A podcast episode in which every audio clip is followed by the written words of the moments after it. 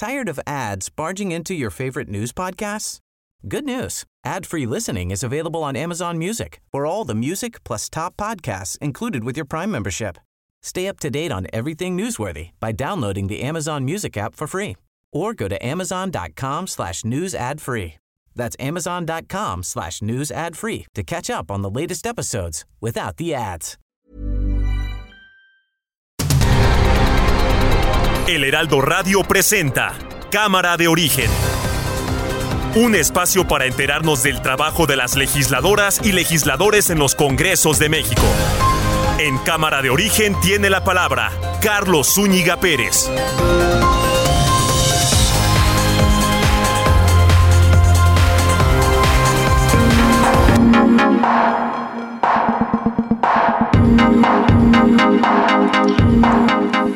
¿Cómo están? Buenas tardes. Gracias por acompañarnos en esta nueva visión del programa Cámara de Origen a través de Heraldo Radio.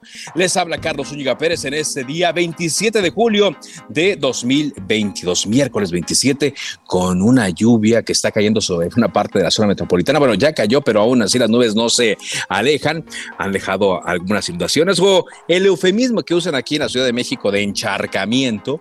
El tráfico se ha complicado en algunas zonas, aunque en otras nos comentan que no ha caído una gota de agua todavía. Así, así las cosas para el clima en este día. Vamos a tener entrevistas relacionadas al quehacer legislativo, sobre todo la expectativa en torno a la reforma electoral y por supuesto vamos a actualizar la información del día. Arrancamos, como siempre lo hacemos, escuchando cómo van las noticias a esta hora. Elizabeth García Vilchis. Durante 10 horas que duró cerrada la pista, armaron un escándalo diciendo que todo era culpa de haber cancelado el aeropuerto de Texcoco. Lo que de casi, casi no se habla es que la Terminal 2 del Aeropuerto Internacional de la Ciudad de México se está hundiendo. Iba a suceder algo parecido a lo que está sucediendo en la Terminal 2, que ahí, además de la mala calidad del suelo, no hicieron el trabajo de cimentación adecuado. Ahí hubieron fallas, y es hasta para ordenar una auditoría técnica, administrativa. Vamos a ver, lo que tenemos que resolver es cómo eh, evitamos que se derrumbe y que haya desgracias. Ya vamos a, a, pasar de la fase de la austeridad republicana a una fase superior, que es la de la pobreza franciscana, porque tengo reunión mañana con el gabinete y vamos a llevar a cabo medidas de austeridad adicionales. Miguel Carbonel, doctor en Derecho Constitucional. Yo soy ciudadano mexicano y pago impuestos en este país y tengo derecho a exigir cuentas, pero a mí me indigna que todos los días escuchamos es que el periodista fulano tiene un departamento muy caro, es que el otro me dijo no sé qué, es que el otro se me queda viendo feo, es que este, mi hijo tiene una alberca no sé cuántas veces. Por favor, qué sarta de tonterías cuando están matando mujeres en este país. 14 menores de edad desaparecen todos los días en este país. ¿De verdad queremos seguir perdiendo el tiempo con tonterías? Es que Krause se me quedó viendo feo. Es que Denise Dresser me dice que soy no sé qué. Póngase a hacer su trabajo. Y no me refiero al presidente, que están pensando en el presidente, y también. Pero luego los gobiernos locales. El 92% de todos los delitos que se cometen en este país son competencia del foro común.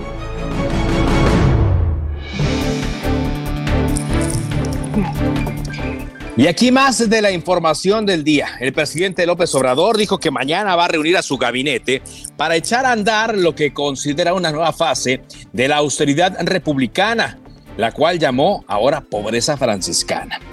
Es decir, eh, van a eh, cancelar viajes al extranjero, van a ahorrar en viáticos. También dijo que antes de que termine el sexenio, va a presentar al Congreso dos iniciativas encaminadas a lograr una mayor austeridad.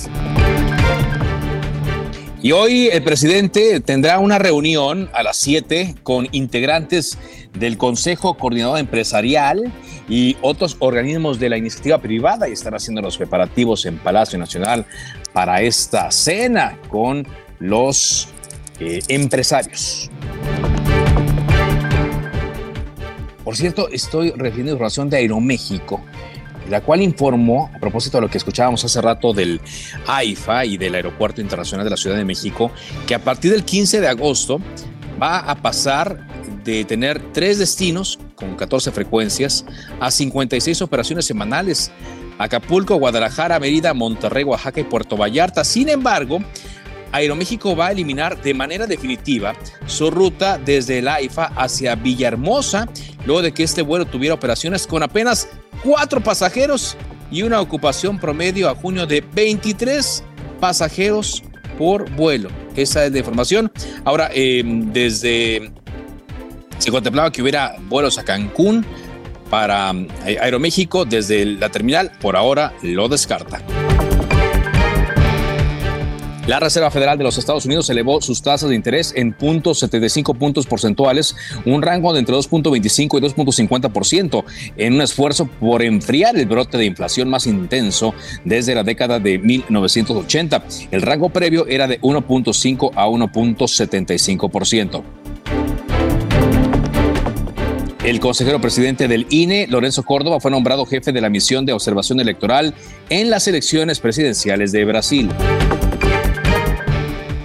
Médicos pasantes, residentes y especialistas marcharon al Zócalo para exigir medidas de seguridad y protestaron frente a Palacio Nacional. Esto debido a los crímenes que han ocurrido principalmente en contra de pasantes en varios puntos del el país. Hugo López Gatel tendrá más poder porque se publicó un decreto en el diario oficial de la federación donde se le dan facultades para coordinar y expedir las normas oficiales mexicanas. Así es que, pues, a partir de ya, el subsecretario de Prevención y Promoción de la Salud, pues, eh, será un hombre muy, muy, muy poderoso. El secretario Jorge Alcocer le dio la facultad de coordinar y emitir esta expedición. También se instruyó a que el subsecretario presida el Comité Consultivo Nacional de Normalización de Innovación, Desarrollo, Tecnologías e Información de Salud. Los padecimientos del corazón desplazaron al COVID-19 como principal causa de muerte en México en 2021. Sumaron 226.703 decesos, según estadísticas del INEGI. Accidente ocurrido en la carretera federal Ciguatanejo-Acapulco dejó nueve muertos y tres heridos de gravedad. Y hoy por la madrugada, hoy por la madrugada falleció Beatriz Guadalupe, la niña de 11 años, quien resultó con graves heridas durante un accidente de lunes sobre la carretera de Naucalpan, Toluca, donde un Torton fue y se impactó contra la base de un eh, puente peatonal donde trabajaban vendiendo esquites una polémica muy grande a nivel internacional porque resulta que el presidente de Ucrania, Volodymyr Zelensky, y la primera dama, Olena Zelenska, posaron eh, para unas fotografías para la revista Vogue, lo cual pues les ha generado múltiples críticas, ¿no? Porque dicen, oigan, cómo en medio de la guerra y del sufrimiento que hay en Ucrania, pues el presidente y su esposa posan aquí ya saben, ¿no? Como este, lo hemos mencionado aquí en el caso de México, pues ya saben por qué votar. El presidente era una persona, es una persona muy mediática, fue actor. Eh, gracias a sus apariciones en televisión y en redes sociales llegó a la presidencia. No es de sorprender que en plena guerra salgan así. Digo, no es que lo defienda, solamente doy una explicación. Son las 4 de la tarde con 8 minutos. Llegó lo natural. Aprovecha que el Durano Prisco está a 39.80 el kilo. Sí, a solo 39.80 el kilo. Y el tomate guaje a 10.80 el kilo. Sí, a solo 10.80 el kilo. Con Julio, lo regalado te llega. Solo en Soriana. A julio 27. Aplican restricciones. Hiper y Super.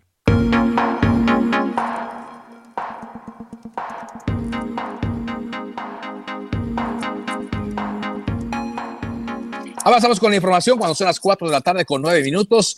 La lluvia comenzó a caer con fuerza por ahí de las 2 y media de la tarde en la Ciudad de México, en buena parte de la zona metropolitana del Valle de México. Las imágenes de radar mostraban nubes muy cargadas. Se reportó la caída de granizo en algunos puntos y también ya inundaciones en otras zonas. Vamos contigo, Javier Ruiz. Te escuchamos con este reporte. Adelante. Hola Carlos, y una lluvia que no ha cesado, incluso continúa lloviendo pues en la zona centro de la Ciudad de México, aunque no de manera intensa, pues sí hay que tenerlo en cuenta, sacar el paraguas, el impermeable. En la zona centro en específico, en el zócalo de la ciudad, donde había manifestaciones, pues llovió de manera intensa que incluso pues mismos manifestantes se retiraron. En estos momentos ya se registra pues ya lluvia, principalmente en la zona del Paseo de la Reforma, en la Avenida de los Insurgentes, la colonia centro, así que hay que tomarlo en cuenta. Esta lluvia también pues ya afecta a la circulación, tanto del Paseo de la Reforma para quien deja atrás la zona de Insurgentes, y esto en dirección hacia la Avenida Juárez o hacia el eje 1 y 2 norte, esto debido pues al pavimento mojado. También mencionar que se han reportado caída de árboles en la colonia del Valle, en la colonia Narvarte, no son calles de tránsito local, sin embargo, pues hay que tenerlo en cuenta y es por ello que también ya tenemos afectada la circulación del viaducto Miguel Alemán, al menos para quien transita de la zona del eje central Lázaro Cárdenas y esto en dirección hacia el eje 3 Oriente o bien para continuar al circuito interior. Así que hay que tomarlo en cuenta, salir con paraguas o el impermeable y por supuesto manejar con bastante precaución. De momento, Carlos, ese es el reporte que tenemos. Bueno, pues mucha precaución entonces para quienes nos escuchan a través de la radio aquí en la zona metropolitana del Valle de México, porque también los accidentes están eh, a la orden del día. Hay que conducir con precaución. El tráfico se está cargando en muchas eh, zonas y como pues eh, tú lo mencionas, los encharcamientos, el eufemismo de inundaciones, pues están ya cada vez más presentes. Muchas gracias por este reporte, Javier. Estamos atentos. Amable, Javier Ruiz, y tenga usted mucha precaución. Bueno, quizá en otras em, eh, latitudes han de decir, pues qué envidia, ¿no? Porque está eh, lloviendo, ¿sí? Aunque hay quienes también dicen que no está lloviendo lo suficiente aquí en la eh, capital de la República Mexicana y las zonas aledañas. Bueno, son las 4 de la tarde con 11 minutos. Hay información que estás pasando por el eh, mm, Senado mexicano en torno a, eh, la, al nombramiento de eh, un funcionario que se dice no tiene experiencia para ser el embajador de México en Rusia. Ya compareció ante el Senado Eduardo Villegas Mejías, quien se desempeñó desde 2018 como el coordinador de memoria, cultura e historia del gobierno federal. Esto para ser el próximo embajador de México en Rusia, compareció ante legisladores federales. Él dijo que será prudente en el conflicto bélico del gobierno ruso en Ucrania y es eh, maestro en filosofía, y hay críticas por no contar con la experiencia y con, dicen algunos senadores, con no eh, contar con el perfil eh, adecuado, sobre todo en una situación tan delicada como un conflicto bélico el que se está dando. Y pues eh, hay una opinión particular de la senadora del Grupo Plural, Nancy de la Sierra, que dice que pues no es muy afortunada esta decisión del gobierno de México en cambiar al embajador. Está con nosotros la senadora, gracias por acompañarnos. ¿Cómo le va? Al contrario, Carlos, gracias a ti por permitirme comunicarme con tu audiencia. Y efectivamente, no es un tema personal con el perfil del maestro Villegas. Es una ocurrencia del gobierno mexicano en este momento, en donde Rusia es un país que invade Ucrania y que hay un conflicto bélico, hacer el cambio de embajador. No es tanto la persona, aunque incluye porque quien estaba en Rusia está propuesta para ir a Dinamarca. Pero lo ha hecho muy bien la embajadora al frente de Rusia.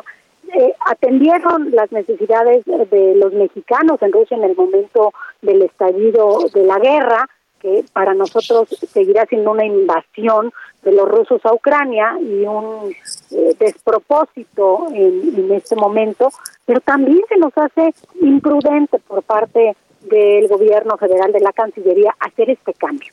lo que no nos han sabido responder es a qué amerita el cambio en este momento en donde sigue en tránsito el conflicto, porque tampoco ha terminado, si me dices, ya terminó el conflicto y ahora tenemos que robustecer la parte cultural, social, de hermandad, o, económica o comercial, el conflicto sigue. Y hacer este cambio en este momento, en el caso de tu servidora, lo manifesté ayer y la semana pasada con la embajadora de Rusia, que todavía se encuentra en ese país, cuando es un gran trabajo. Parece que el maestro Villegas no ha entendido qué hace un embajador y cuál es la función del embajador. Y es la representación del Estado mexicano en un país. no de una ideología, no de una persona ni de un perfil. Quien va a la embajada va a representar a todos los mexicanos en otro país. Y para eso sí se necesita un servicio de carrera, como lo hemos dicho siempre. El servicio exterior mexicano se ha caracterizado a lo largo de su historia por buscar perfiles que puedan cumplir con una trayectoria, un paso a paso, ir ascendiendo, como va a ser el caso de las otras cuatro embajadas que ya fueron también presentadas en el Senado y en la permanente y que serán votadas el próximo martes. Entonces, queremos que entiendan la importancia coyuntural del momento por el cual Rusia está atravesando y de, de, México en la representación que tiene que ser hoy más que nunca institucional. Sí. Y eso Pero pareciera que es no están entendiendo. Pues no, porque dicen legisladores de Morena del PT que a pesar de esas críticas, ellos van a votar a favor de la ratificación eh, de, este personaje como, eh, embajador, Eduardo Villegas Mejías. Pues sí, tristemente ganará la mayoría parlamentaria sin hacer un análisis a fondo de las condiciones en las que se encuentra Rusia en este momento, de la imprudencia del Estado mexicano de hacer un cambio en este proceso y sobre todo de un perfil que desafortunadamente ayer nos tuvo dos horas en su comparecencia sin responder de manera puntual a nuestros cuestionamientos y hablándonos de historia y hablándonos de filosofía, que seguramente es lo que domina, pero cuando tú eres un diplomático, que tienes que ceñir al, a las reglas de la diplomacia, o sea, yo no soy diplomática, pero si me invita el presidente que está en su derecho, por lo menos empápate de cuál es la función del representante ante un país, del país que sea, pero sobre todo en este momento, en las condiciones de Rusia, creo que México no está tomando una buena decisión, que va a pasar, que se va a ratificar, pero seguramente, y sí te puedo garantizar, no será ratificado por todos los grupos representados en el Senado y en la permanente. No, no será ratificado. Ahora, eh, ¿se sabe si este personaje ya cuenta eh, Eduardo Villegas Mejías con el beneplácito, como se dice, del gobierno de Rusia? No tenemos esa información, la verdad es que eso es un tema exclusivo de Cancillería y Cancillería es quien recibe o, solicita ese beneplácito. No se ha informado nada al respecto, pero al final, reitero, el personaje en sí, y, y, no es que lo tome personal, yo ayer sentía cuando le hacía las preguntas de conocer su opinión en relación al conflicto, en conocer su opinión en relación a la postura, a la violación de los tratados internacionales, de la ONU, de, los acuerdos de paz, etcétera, esta, y, y, pareciera que, que lo estuviéramos agrediendo cuando lo único que debemos es conocer su visión. Y, y a defensa ultranza vienen compañeros diputados a decir que cómo quieren que tenga experiencia si no se ha ido. Es como si le dices a un joven recién egresado, ¿cómo quieres un empleo si no has tenido experiencia? No, bueno, pues empieza a construir y por eso destacamos siempre que sean del Servicio Exterior Mexicano, quienes representen sobre todo en estas eh, eh, partes del mundo en donde hay ciertos conflictos. Agradezco mucho que nos haya tomado esta llamada. Gracias, senadora.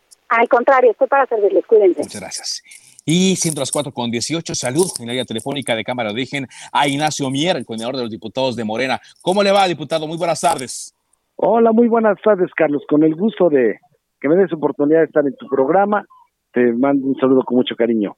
a tu auditorio. Eh, diputado, comenzaron ya los eh, foros del Parlamento Abierto de la reforma electoral. Eh, con esto que dice la oposición, que ellos sí participan, pero que no significa que vayan a apoyar una eh, reforma constitucional que implique lo que ellos hablan, la desaparición del INE, debilitamiento del Tribunal Electoral. Pero usted ya les hizo una advertencia, vaya, una advertencia sobre la reacción que puede tener eh, la ciudadanía si esto ocurre.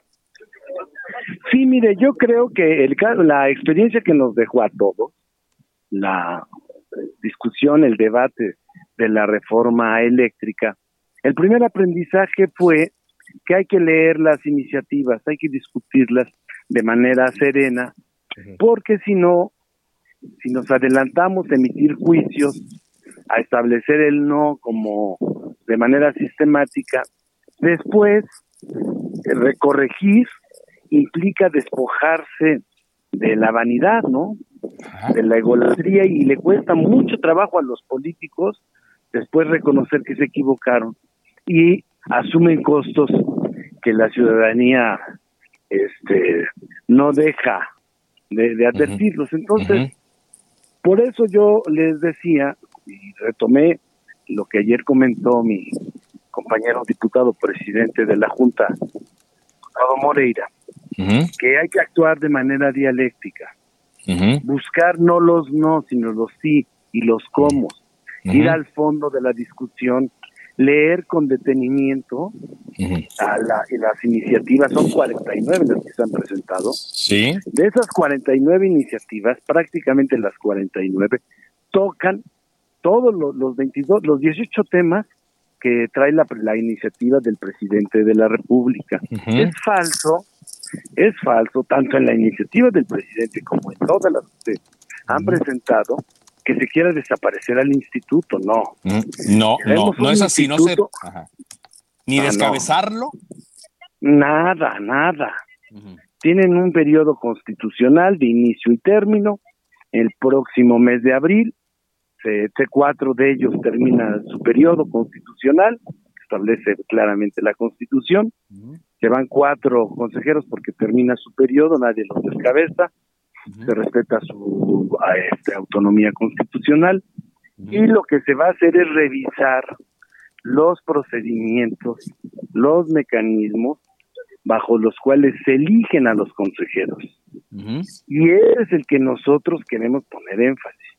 En el pasado formaba parte de las cuotas. Mira, Carlos, ¿sabes por qué son 11 consejeros? Y no 10 o 9 o 15. Porque eran originalmente 5. Después dijeron 7, pero dijeron, oye, pero no nos toca a todos. Bueno, entonces los subimos a 11 para que a todos nos toque al menos uno y a los grandes eh, les toquen 3. Era un reparto. Era un reparto de cuotas. ¿Qué es lo que provoca eso? Que después el que te puso te manda y no te manda el pueblo. Obedeces los intereses de quienes te pusieron, te debes a ellos. Entonces, tenemos que revisar ese mecanismo sin caer en puritanismo, pero sí que garantice imparcialidad, certeza, legalidad, transparencia en los integrantes del Consejo.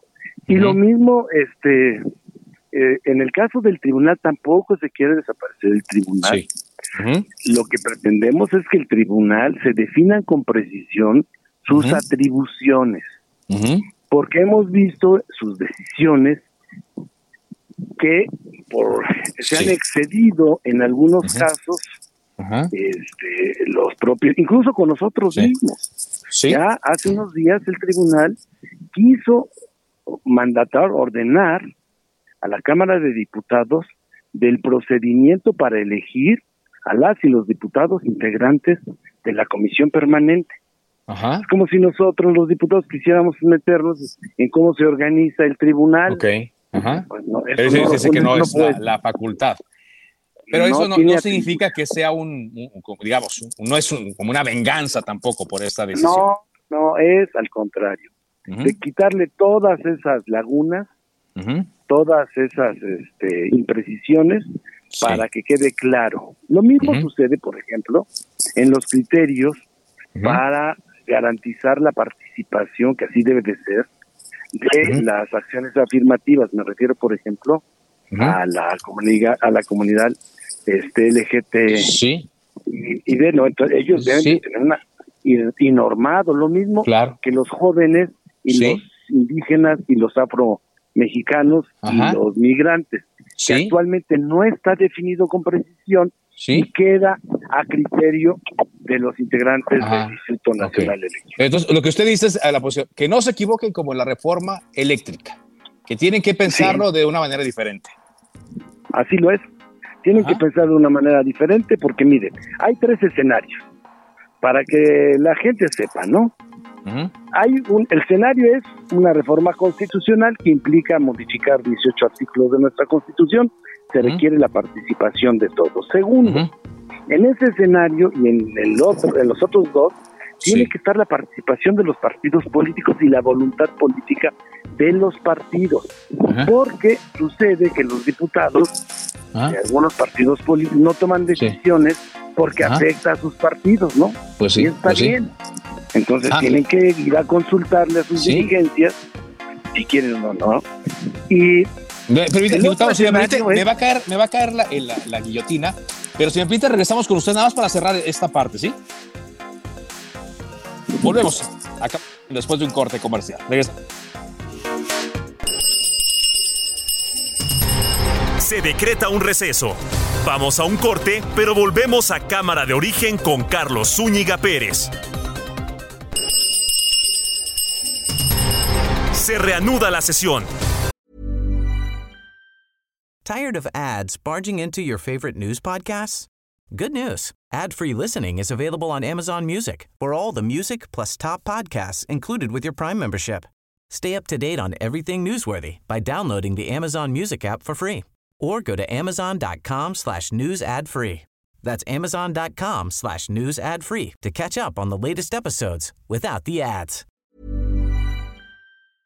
Volvemos a Cámara de Origen con Carlos Zúñiga Pérez.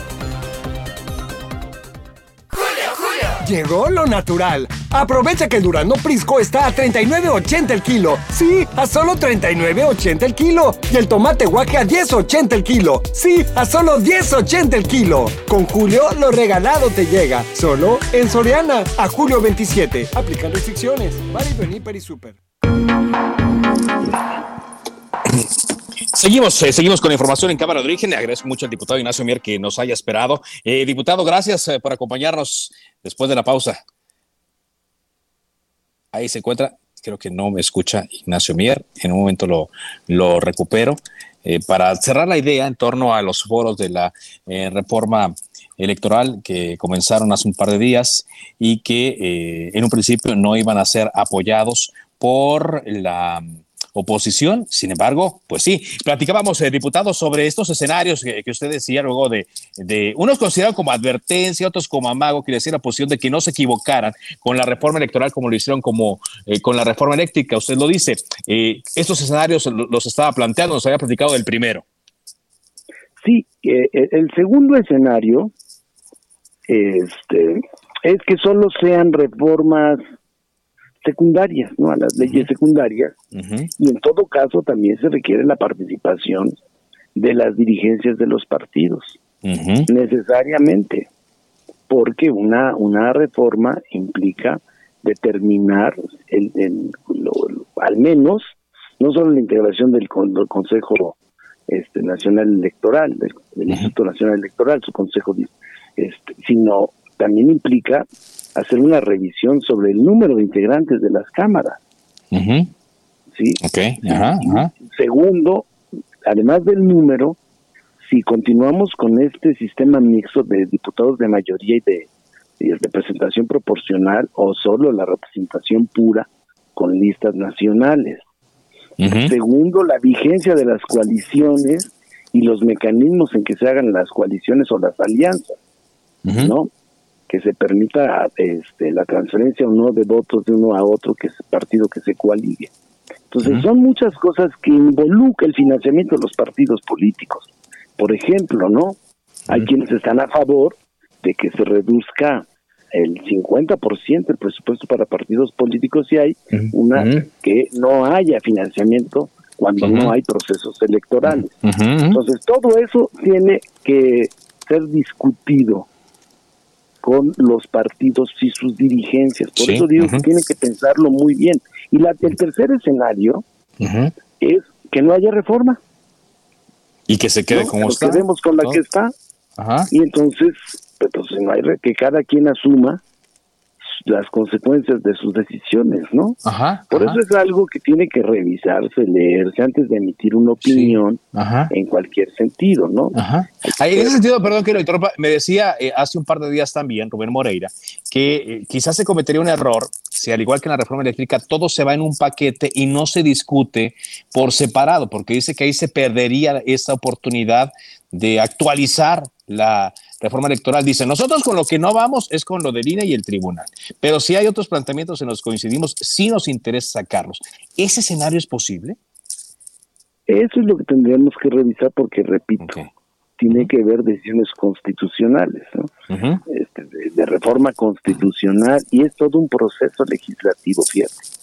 Porque no es lo mismo la reforma a las leyes secundarias donde solo lo aprueba la Cámara de Diputados la reforma y la Cámara de Senadores y ahí termina el proceso legislativo.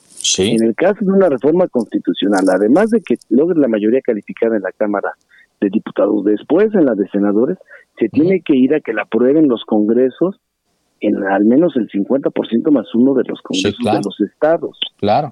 Entonces, en cualquiera de los escenarios tenemos como fecha límite el 3 de octubre que ya esté concluido todo, ¿eh? Y de hacer hecha la, la, declaración de reforma. Porque el 4 de octubre se tiene que emitir la convocatoria para la elección de los cuatro nuevos consejeros. Sí, exacto. Pues se, se, antoja a un, escenario muy, muy complicado en cuanto a los tiempos, ¿no? Muy, muy acelerado para empezar ese desafío, diputado.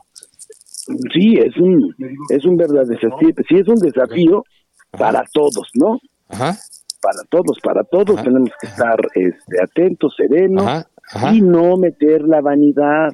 Sí. Que repito luego, después somos muy vanidosos y ya no sabemos reconocer errores y echarnos para atrás. Por eso, antes de emitir un juicio hay que leer, son 49, incluida 49, la del presidente. Sí, ajá.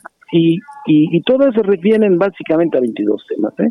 Ajá. Por eso el, el Parlamento abierto ahí se pueden analizar. Ajá. Hay que ir, hay que escuchar opiniones de especialistas, de este, académicos, de gente que ya participó como consejeros electorales, de la gente que se ha formado en, en la materia electoral a través de estos 30 años de vida del instituto. Entonces, sí. este, hay que hay que llegarlo. Yo le pido a los medios este, de comunicación que participe, porque también creo que ellos tienen mucho que aportar por lo Pues que hace a los criterios editoriales. Nadie pone atención al uso que se le está dando a los tiempos oficiales, porque así lo establece la ley. Sí. Entonces, no beneficia para que la gente pueda discernir y tomar la mejor decisión en el momento de emitir su voto. Claro, claro, Este, porque- y, aparte son- está también, digo, cosas como lo que están ocurriendo ahorita, que si tiempos anticipados de campaña, Ah, de que si no, es decir, eh, esta ley, la actual, está muy eh, restrictiva para muchos temas. Los medios de comunicación también tenemos eh, restricciones y pues fueron pensadas quizá para otros tiempos, ¿no? Ahorita ya con las redes sociales, con, con lo que la gente consume a través de medios alternativos, pues ya están, ya están muy eh, enterados y muy informados de muchas cosas. Eso es, precisamente.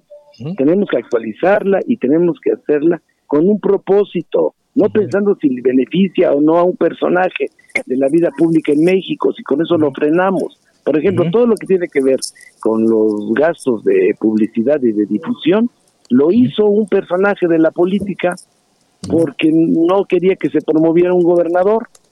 Y como él estaba en la Cámara, este fue el que hizo la reforma, convenció a otros de que estaban en desventaja en la competencia con un gobernador y entonces empezó toda esta cadena que hoy ya no sabes este qué puedes decir y qué no puedes decir Pues y sí. se incurre en, el disimulo, ¿no? Entonces hay que meterle mano. Bueno, entonces usted le apuesta, usted tiene confianza, usted eh, confía que a pesar de- de- de lo que se ha dicho, pueda salir algo de esta reforma en estos tiempos que nos menciona. Yo creo que así debe de ser, porque si no, que cada quien asuma, como en la eléctrica, los costos de las decisiones, ¿no? Todo en la vida tiene un costo. El que elige renuncia. Gracias, No. diputado, muy amable. Una, al contrario, Carlos, muchísimas gracias. Muchas gracias, el diputado Ignacio Mier, con pues, la expectativa que tiene de que salga esta reforma electoral. Polémica, sí, pero ya hemos escuchado aquí, pues prácticamente la mayoría de las voces de PAN, PRI, ahora de Morena, eh, el PRD, pero va muy en el sentido de lo que eh, la alianza ha comentado, que pues iban a participar, dijeron, pero que no apoyarían eh, alguna modificación al INE o al Tribunal Electoral. Y el, eh, diputado Mier dice, hay que escuchar a todos. Vamos a ver qué pasa de aquí a octubre porque los tiempos ya se aprietan. Son las 4 de la tarde con 38 minutos.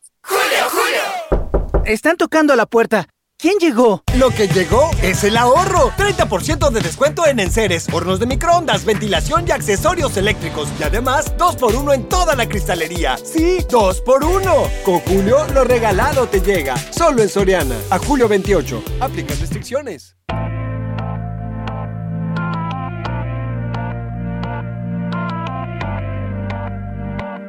Por completarte me rompí en pedazos.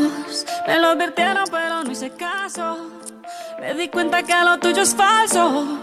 Fue la gota que rebasó el vaso. No me digas que lo sientes.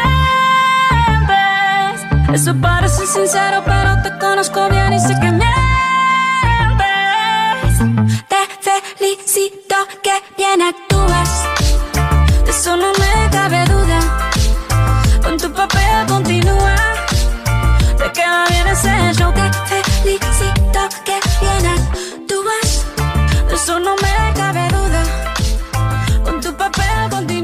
Bueno, pues es aquí, van a pensar aquí que nos agrada mucho, pero es el éxito de Shakira del verano. Te felicito, ya ve que hasta Laira Sansores utiliza esta canción para su programa, pero lo comentamos porque pues muchos famosos están visitando Baja California Sur y esta semana fue captada Shakira en una de las playas de Cabo San Lucas.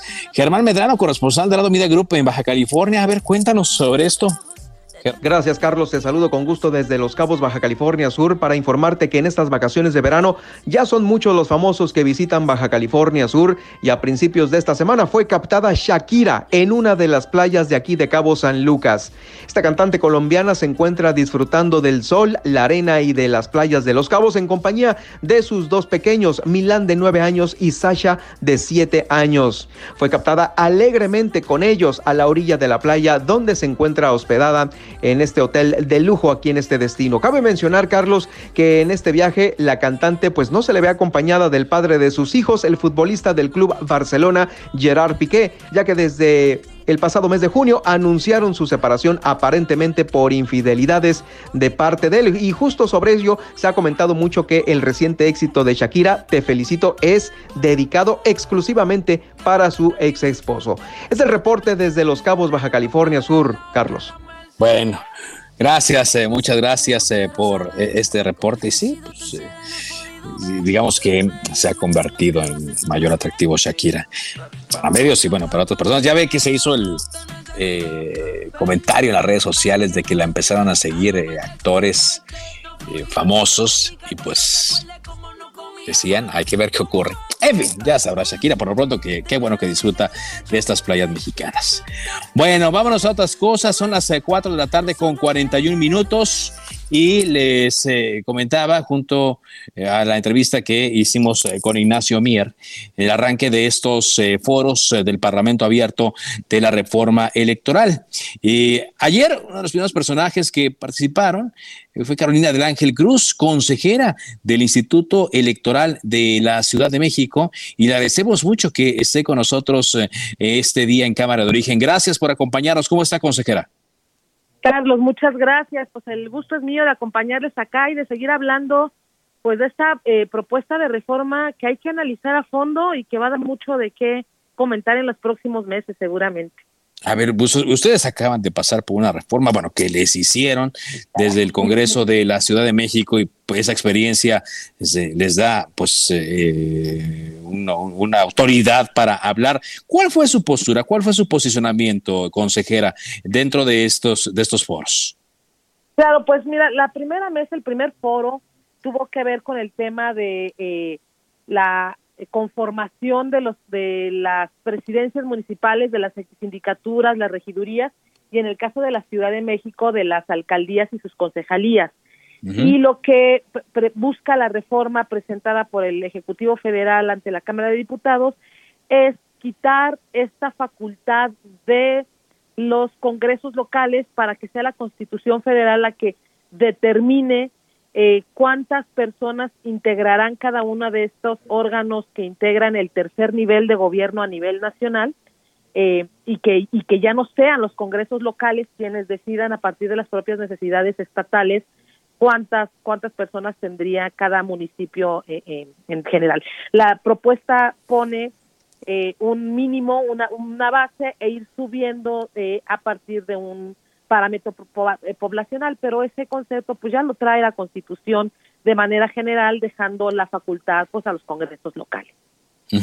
Bueno, pues eh, eso bueno, sí. La postura es que esto atenta contra el principio de federalismo, porque no hay una necesidad imperiosa de que eso. Me parece que la Constitución la estamos volviendo como una ley centralista en lugar de poner las bases eh, de coordinación de la federación. Básicamente esa, esa es mi postura y comentaba yo en la mesa porque además al final de cuentas llevaron el tema pues en general a la desaparición de los soples.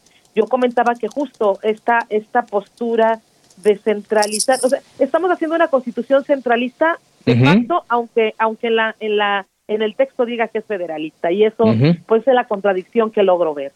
Sí, es, es, una, una, contradicción que hay. Nos decía eh, hace rato el diputado Ignacio Mier que son 49 iniciativas que hay, primordialmente se discute la del presidente López Obrador, pero decía que eh, de estas 49 eh, son digamos, coincidencia, 22 rubros, 22 temas.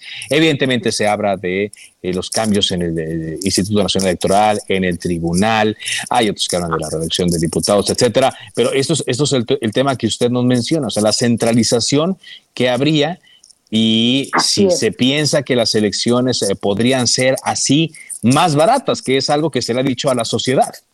Y ese es el problema, la verdad, ayer comentaba yo en la mesa, te reitero, no era tema de la mesa y terminamos hablando de ello, porque creo que ese es el meollo del asunto de la reforma, ¿no? Eh, mm. Hablar de austeridad está bien, yo creo que no hay nadie en este país que diga no queremos gastar, no queremos que, que, que el sector público gaste tanto. Creo que eso es un reclamo válido, legítimo, necesario y que hay que retomar de manera, eh, pero de manera integral. No se trata nada más de ahorrar por ahorrar, porque entonces era lo que yo decía ayer en la mesa, eh, se descuidan aspectos importantes, en el caso concreto que hablábamos ayer de derechos humanos. Y hablando de, de las, las autoridades electorales, se tiene una idea equivocada de que se va a ahorrar, porque yo creo que creen que los soples eh, no aportan eh, presupuesto a, los procesos electorales y eso no es real. Si los soples no estamos y dejamos de aportar el, el, presupuesto público, no es que sea nuestro, ¿no? El presupuesto que se nos asigna para el proceso electoral, pues ese presupuesto que nos quitan se lo van a tener que aumentar a la autoridad que dejen. O sea, no es cierto que, que se vaya a dejar de gastar. Me parece que eso, eso, eso sí no está bien, eso no es correcto, mal informar. No se, eh, no se ahorra, a menos de que pues, si quieren, como no, hacemos las, en lugar de unas eh, transparentes, pues cajas de cartón, a lo mejor sale más barato, ¿no? O las boletas, porque ya no tengan candados de seguridad. no, no, hace falta este análisis del por qué las elecciones son caras. No es porque seamos muchos institutos electorales, es porque creo que lo que hay que revisar es ese sistema, cómo lo tenemos organizado. Fíjate que algo que sí nos ahorraría dinero es la votación electrónica. Eso no está en la agenda. Eso no está en la No viene. Hablan de urna electrónica, pero la urna electrónica ya es arcaica. Hoy tenemos que hablar de votación electrónica. Incluso empezar a pensar en Internet, no en un aparato así como las máquinas de las películas del santo contra las momias de Guanajuato y como una, o sea, no, hay que empezar a transitar a una cuestión tecnológica. Eso sí sería un ahorro y mira, yo eso no lo veo eh, tan tan claro en las propuestas, ¿no? Veo movimientos y, y que se vale, ¿eh? finalmente hay que discutirlos son propuestas políticas, que finalmente esa es la naturaleza también del Congreso de la, de, la Unión, tener que discutir esas cosas, pero sí faltaron las propuestas técnicas. Yo no veo tampoco el derecho al sufragio de las personas desde el extranjero, y ese es un asunto que nos costó mucho trabajo a las autoridades electorales poderlo aterrizar en el proceso electoral pasado. Entonces, veo grandes ausentes en la propuesta, en las propuestas de reforma, y veo cosas que la verdad creo que no tendrían que ser necesarias tocar. Ahora, eh, pues es, algo que seguramente tendrá que discutirse, pues vamos a verlo en las siguientes eh, eh, semanas. por lo pronto, le agradezco mucho que nos haya hablado sobre esta participación de usted, la inicial. Muchas gracias. Al contrario, Carlos, muchas gracias a ti, que tengan bonita tarde y todo. Muchas gracias, Carolina del Ángel Cruz, consejera del Instituto Electoral de la Ciudad de México, que participó ayer en esta primera jornada de los foros. Bueno, vamos a otras cosas. Allá en Yucatán, la bancada del PRI en el Congreso local presentó una iniciativa para que se aumenten las diputaciones eh, locales y le preguntamos directamente al diputado Gaspar Quintal Parra eh, a propósito de lo que estábamos hablando, de lo que contienen las iniciativas eh, que se discuten ahora a nivel federal, que hablan de una reducción de legisladores. ¿Por qué en Yucatán se propone que se aumente el número de diputados? ¿Cómo le va, Gaspar? Muy buenas tardes.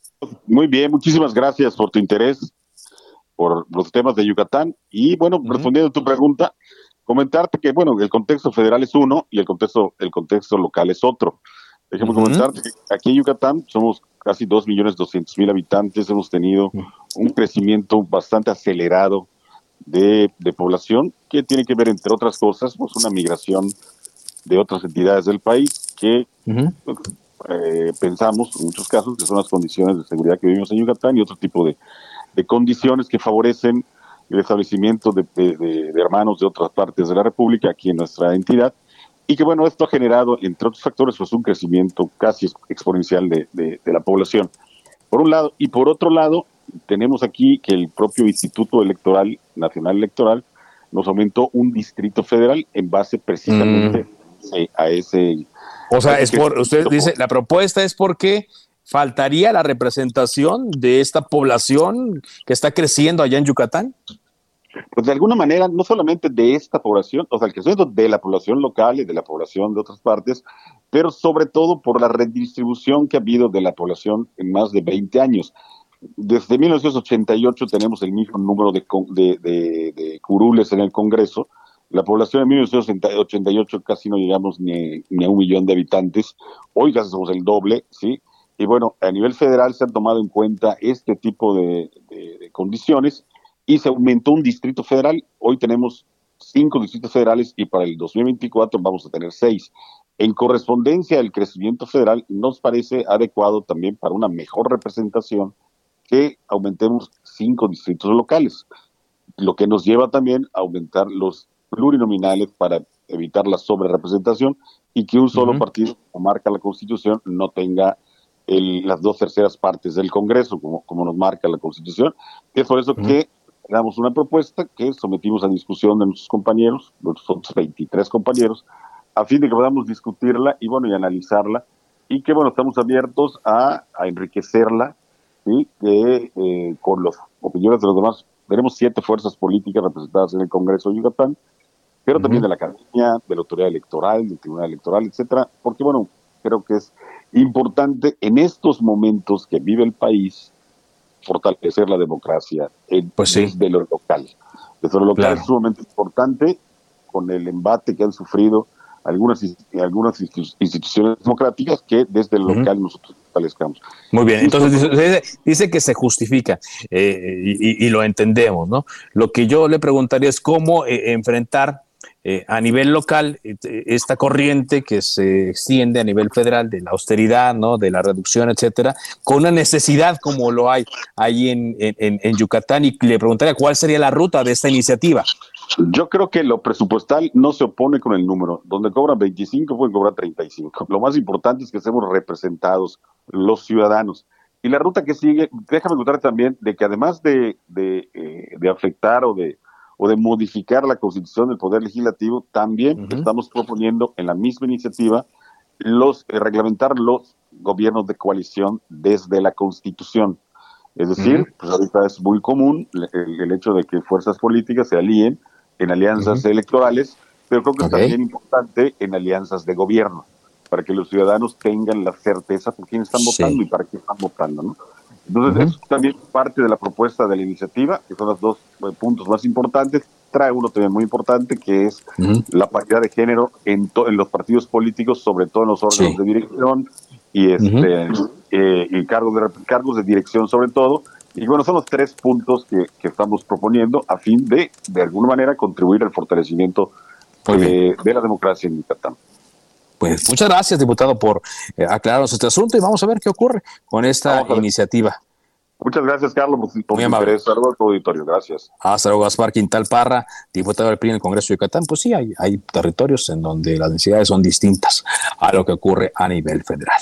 Bueno, eh, antes de irnos, te comento rápidamente que hoy la jefa de gobierno de la Ciudad de México, Claudia Sheinbaum, informó que se van a incorporar seis nuevos trenes que se traduciría en un recorrido a Taxqueña, de Taxeña a Xochimilco en aproximadamente 30 minutos. Es eh, el tren ligero del que estamos hablando. La adquisición representa una inversión de 600 millones de pesos, por lo que eh, se espera que se mejoren los tiempos de 7 a 4 minutos. Eh, antes de irnos rápidamente, un reporte contigo, eh, Iván, eh, corrijo, Alan Rodríguez. ¿Qué nos tienes, Alan? Hola, ¿qué tal, Carlos? Amigos, muy buenas tardes. Nos encontramos muy cerca de Calzada de la Viga, a espaldas de la Escuela Preparatoria número 7. En este punto acaban de retirarse ya peditos de la Fiscalía General de Justicia de la Ciudad de México, quienes han retirado el cuerpo de una persona de aproximadamente 40 años de edad. Lamentablemente, este hombre pierde la vida a consecuencia de dos disparos presuntamente por un asalto. Estos hechos ocurren aproximadamente hace una hora y por este motivo se suspendió la circulación en esta zona de la Ciudad de México. Sin embargo, ya finalizando este peritaje y con el retiro del cuerpo ya se reabre la circulación para todas las personas que circulan sobre Calzada de la Muy bien. con rumbo hacia la zona norte. Muy bien, muchas gracias. Gracias, Alan Rodríguez. Y gracias a usted por su compañía. Sigan la sintonía de El Heraldo Radio. Por ahora es cuanto. Buenas tardes. Se cita para el próximo programa. Cámara de origen, a la misma hora, por las mismas frecuencias del Heraldo Radio. Se levanta la sesión.